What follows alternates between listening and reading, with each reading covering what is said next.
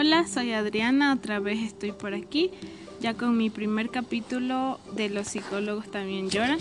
El día de hoy me gustaría contarles un poco de mi infancia, de mi adolescencia, de cómo fue el desarrollo en estas etapas, ya que como mencioné con anterioridad, los psicólogos somos igual personas comunes y corrientes, que lo único que nos diferencia es que en nuestra etapa ya casi adulta eh, decidimos estudiar en la universidad psicología, una carrera que se enfoca en la salud mental, en los procesos, procesos mentales superiores, en el funcionamiento del cerebro, funcionamiento de las hormonas, cómo influye eh, todo nuestro background en nuestro comportamiento, en nuestra conducta, en el desarrollo de diferentes trastornos, etc. Bueno, y entrando un poco al psicoanálisis, que es una rama de la psicología que se enfoca en estudiar al ser humano a partir de las etapas de su desarrollo, a partir de lo que vivió en su infancia, en su adolescencia. Quiero iniciar precisamente por mi infancia, contándoles que yo nací a los cinco meses y medio de gestación. Estuve en incubadora tres meses, lo que en su momento preocupó mucho a mi mamá, a los médicos que en ese momento me trataron, ya que estar en incubadora muchas veces acarrea consecuencias un poco graves en muchos casos y difíciles a largo plazo como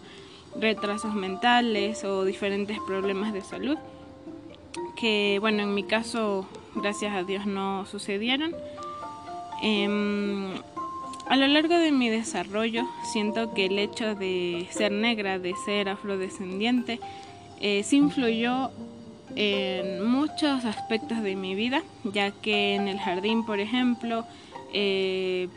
sí tuve ciertas situaciones difíciles con mis compañeros,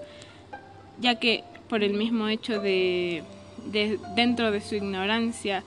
em, fui violentada, podría decirse, por ellos, diciendo comentarios Mm, comentarios hirientes sobre ser negro o que si eres sucio o cosas por el estilo, pero como les menciono, claro, dentro de su ignorancia de niño, que normalmente en esa etapa del desarrollo uno repite comportamientos que aprende mediante observación o mediante la escucha. también en esta misma etapa eh, ya un poco más grande, como a los 8 años podría ser, eh, tuve una persona de mi familia que no podría decir que era súper cercana, pero un poco cercana sí, que abusaba de mí, por así decirlo. ya. En esta misma etapa de la infancia, como a los 8 años aproximadamente, como muchos niños, como a muchos niños les ha pasado, sufrí de abuso. Abuso por parte de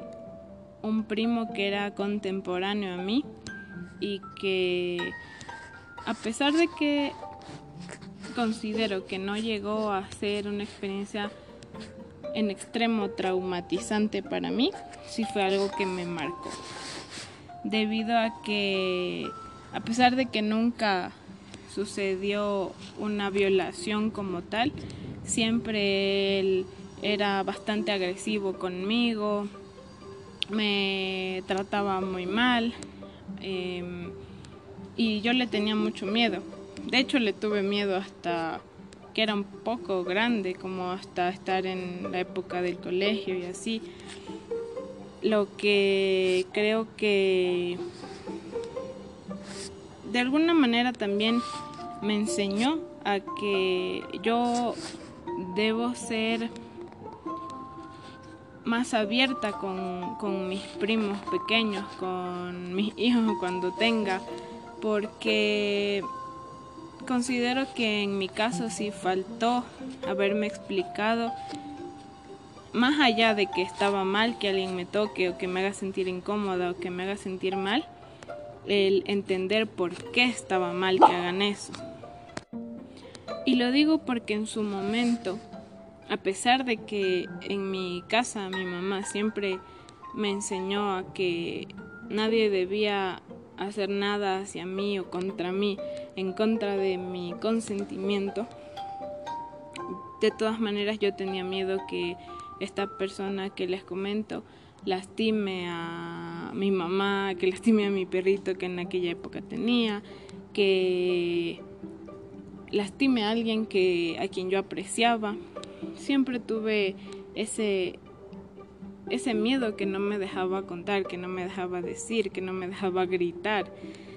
que me detenía, me detenía mucho, mucho. Y siento que a lo largo de lo que de mis estudios y de la experiencia que he tenido ha sido algo que no les dicen a los niños, que les explican solamente que está mal,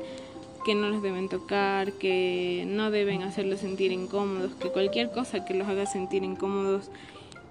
lo más probable es que sea algo que no está bien. Sin embargo, no les dicen por qué, no les dicen, no les dan una razón, porque generalmente creen que los niños no entienden, creen que los niños no comprenden muchas de las cosas que ven o muchas de las cosas que como adultos hacemos, cuando en realidad ellos sí entienden, la única diferencia es que hay que explicarles con un lenguaje más simple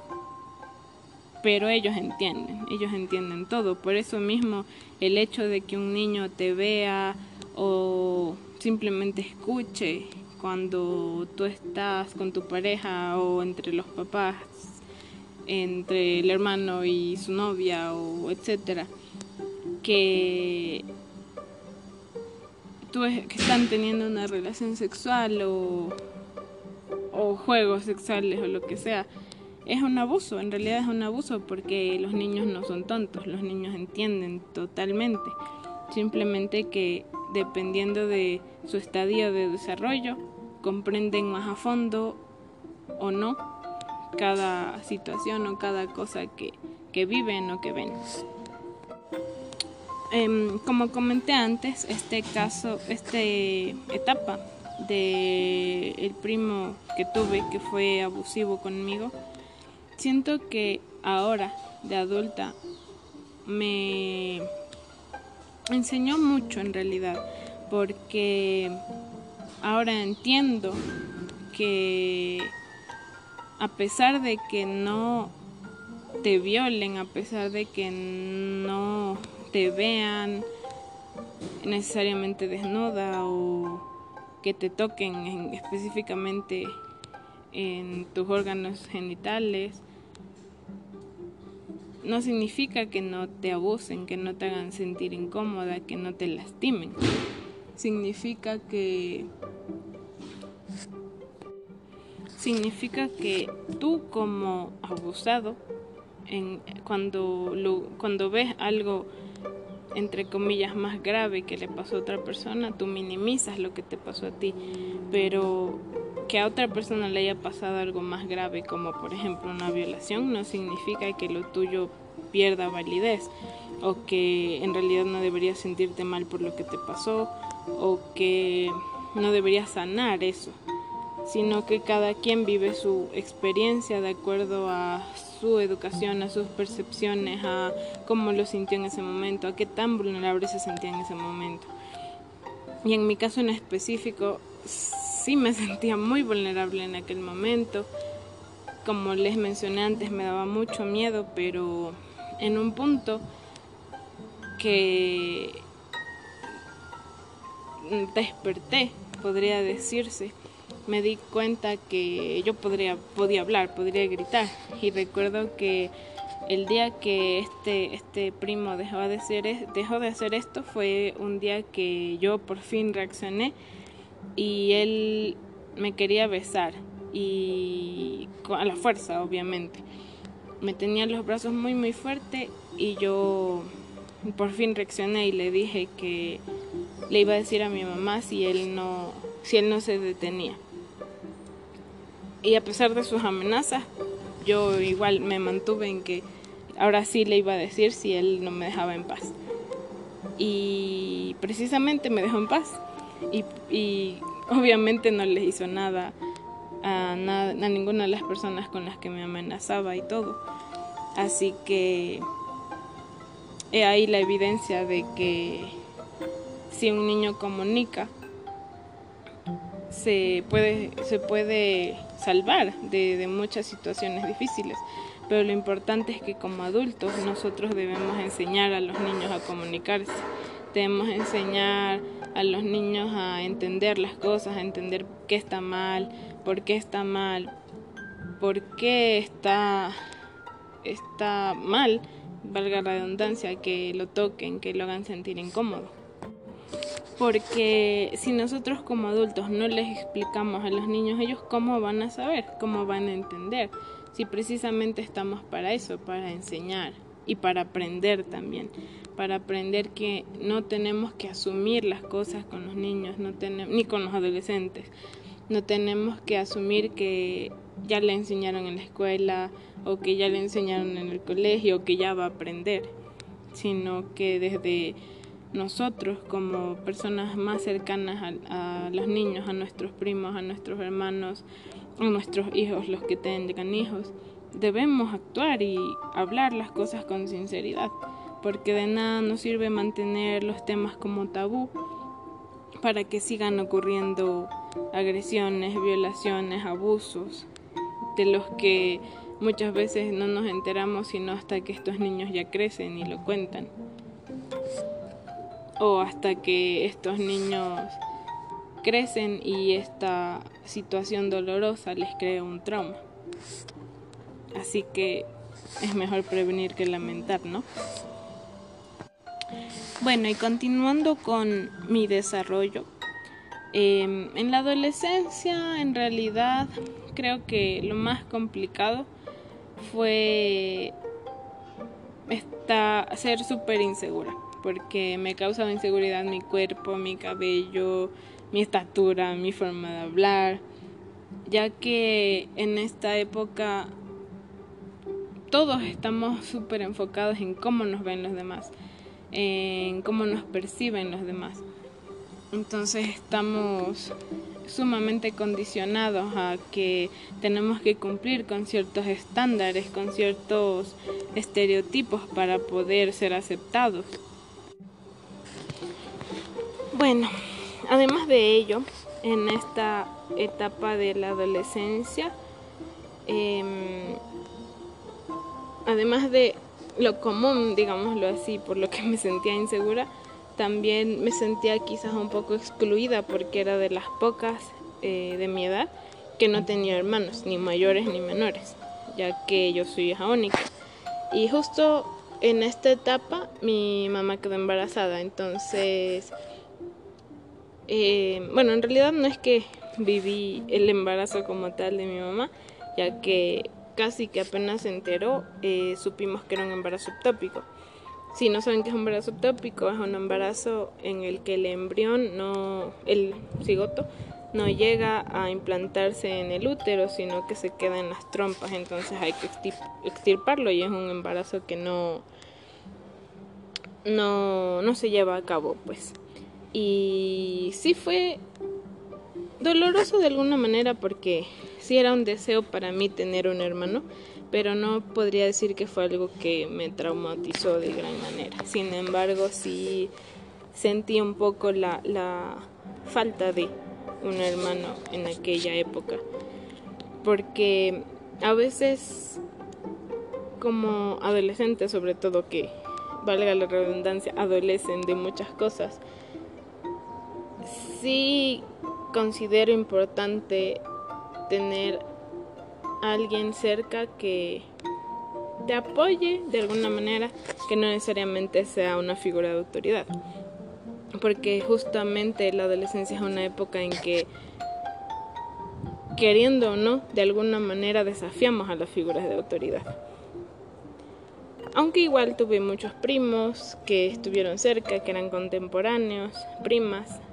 que hasta ahora considero hermanas, así que quizás no fue algo que, afectó de gran manera, ¿no? Mm, algo que, que siento que fue importante también en mi adolescencia que, que igual hizo como un, un clic, una banderita roja en esa época, fue que algo que muy banal que me pasó eh, me hizo dar cuenta que yo pensaba que todos vivían igual a mí, que todos tenían una mamá parecida a la mía o que todos tenían quizás un papá parecido al mío, porque tuve una amiga en, la, en esta etapa con la que me llevaba súper, súper, súper bien. Podría decir en esa época que era mi mejor amiga. Y ella, recuerdo que cuando teníamos unos 14, 15 años, cuando en la etapa que ya la mayoría de chicas están menstruando o empiezan, o empiezan a menstruar, ella un día me pregunta,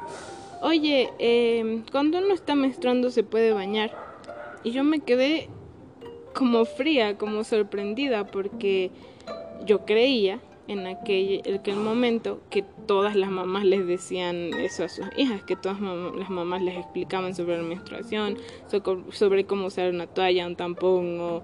el método que quisieran usar para, para la menstruación. Y fue como un despertar para mí porque dije, wow, no todas las mamás te conversan de ese tema, no todas las mamás te explican cómo ponerte una toalla o cómo o cuándo te va a llegar la menstruación o qué pasa cuando te llega o sobre los vellos que te salen que a veces tú los percibes como desagradables. Eh, y fue una situación que creo que en parte impulsó a que yo a futuro estudiara psicología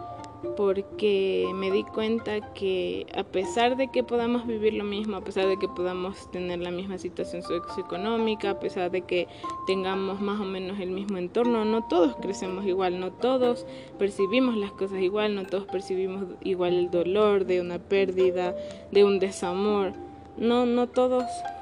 vivimos lo mismo a pesar de que tengamos circunstancias parecidas. Entonces yo dije, wow, de verdad que el, contexto de, tu vida eh, influencia mucho en lo que en, lo que tú haces, en lo que en la manera en que te comportas, en la manera como vives, las decisiones que tomas. Así que me parece muy muy importante ese tema. Y pues en esta misma época, cuando mis papás se divorciaron, eh, tuve dos momentos igual que considero que fueron importantes, que fue cuando mi mamá empezó a tener novios y cuando mi papá se fue.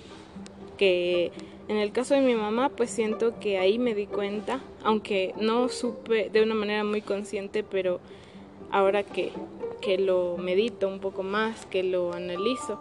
me di cuenta que tenía un apego que aunque yo creía que era un apego seguro, me di cuenta que tenía un apego un poco inseguro con mi mamá, porque cuando ella tenía algún novio o alguien con quien salía, de alguna manera, aunque inconscientemente yo sentía que ella se iba a ir,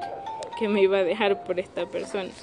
lo cual me hizo notar que teníamos una especie de codependencia entre las dos, ya que ella era mi compañera, yo era su compañera, y hacíamos todo juntas, íbamos a todos los lugares juntas, hasta mis fiestas de, niños, digámoslo así, y yo a sus fiestas de adultos. Y siento que ahora que ya soy adulta, de alguna manera sí nos afecta, sí nos ha afectado haber tenido esa codependencia, porque cuando la una o ella o yo se ha querido alejar, la otra como trata de retenerla y, y, viceversa. Aunque siento que es un tema que hemos trabajado bastante, siento que sí, sí marcó mucho, mucho. Bueno, y el cual igual A lo largo de los capítulos seguiré ampliando. Y como último punto, dejé a mi papá. No porque sea menos importante, sino porque el hecho de que yo sentí que me abandonó acarreó muchas cosas después que yo ni me imaginaba que iba a traer. Yo considero que tenía un apego muy fuerte con él porque bueno como toda niña y el complejo de Electra eh, uno siente que su papá es como su superhéroe el, el que la va a salvar de todo y que va a estar ahí siempre entonces a pesar de que yo entendía que ellos se divorciaron porque realmente ya no podían estar juntos porque tenían muchos problemas y de hecho yo misma sentía que era mejor que esté cada uno por su lado que juntos. Eh, sentí eso, sentí que de alguna manera fue una separación bastante abrupta. Porque a pesar de que no es que mi papá estaba todos los días ahí al lado mío por su trabajo, cuando estaba era todo bello, todo muy, muy lindo para mí en, aquella época. Entonces, em, a futuro eh, esto me ocasionaba ansiedad, o sea, el hecho de sentirlo lejos de sentirme desprotegida me ocasionaba ansiedad. Que ahora, claro, sé que es ansiedad, que en aquella época yo asumía que era solamente tristeza porque lo extrañaba y así, pero luego me di cuenta que era ansiedad, que cada vez que escuchaba alguna canción que comúnmente la escuchaba, me daban estas sensaciones y síntomas incómodos que, insisto, yo creía que eran por otras razones pero este tema igual ya cuando llegué a la etapa universitaria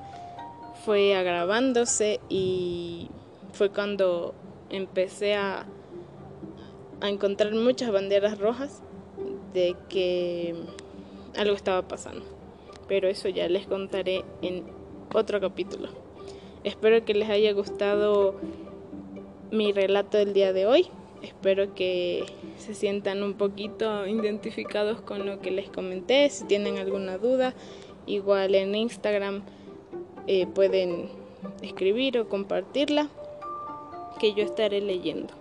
Un abrazo fuerte y nos vemos en el siguiente capítulo.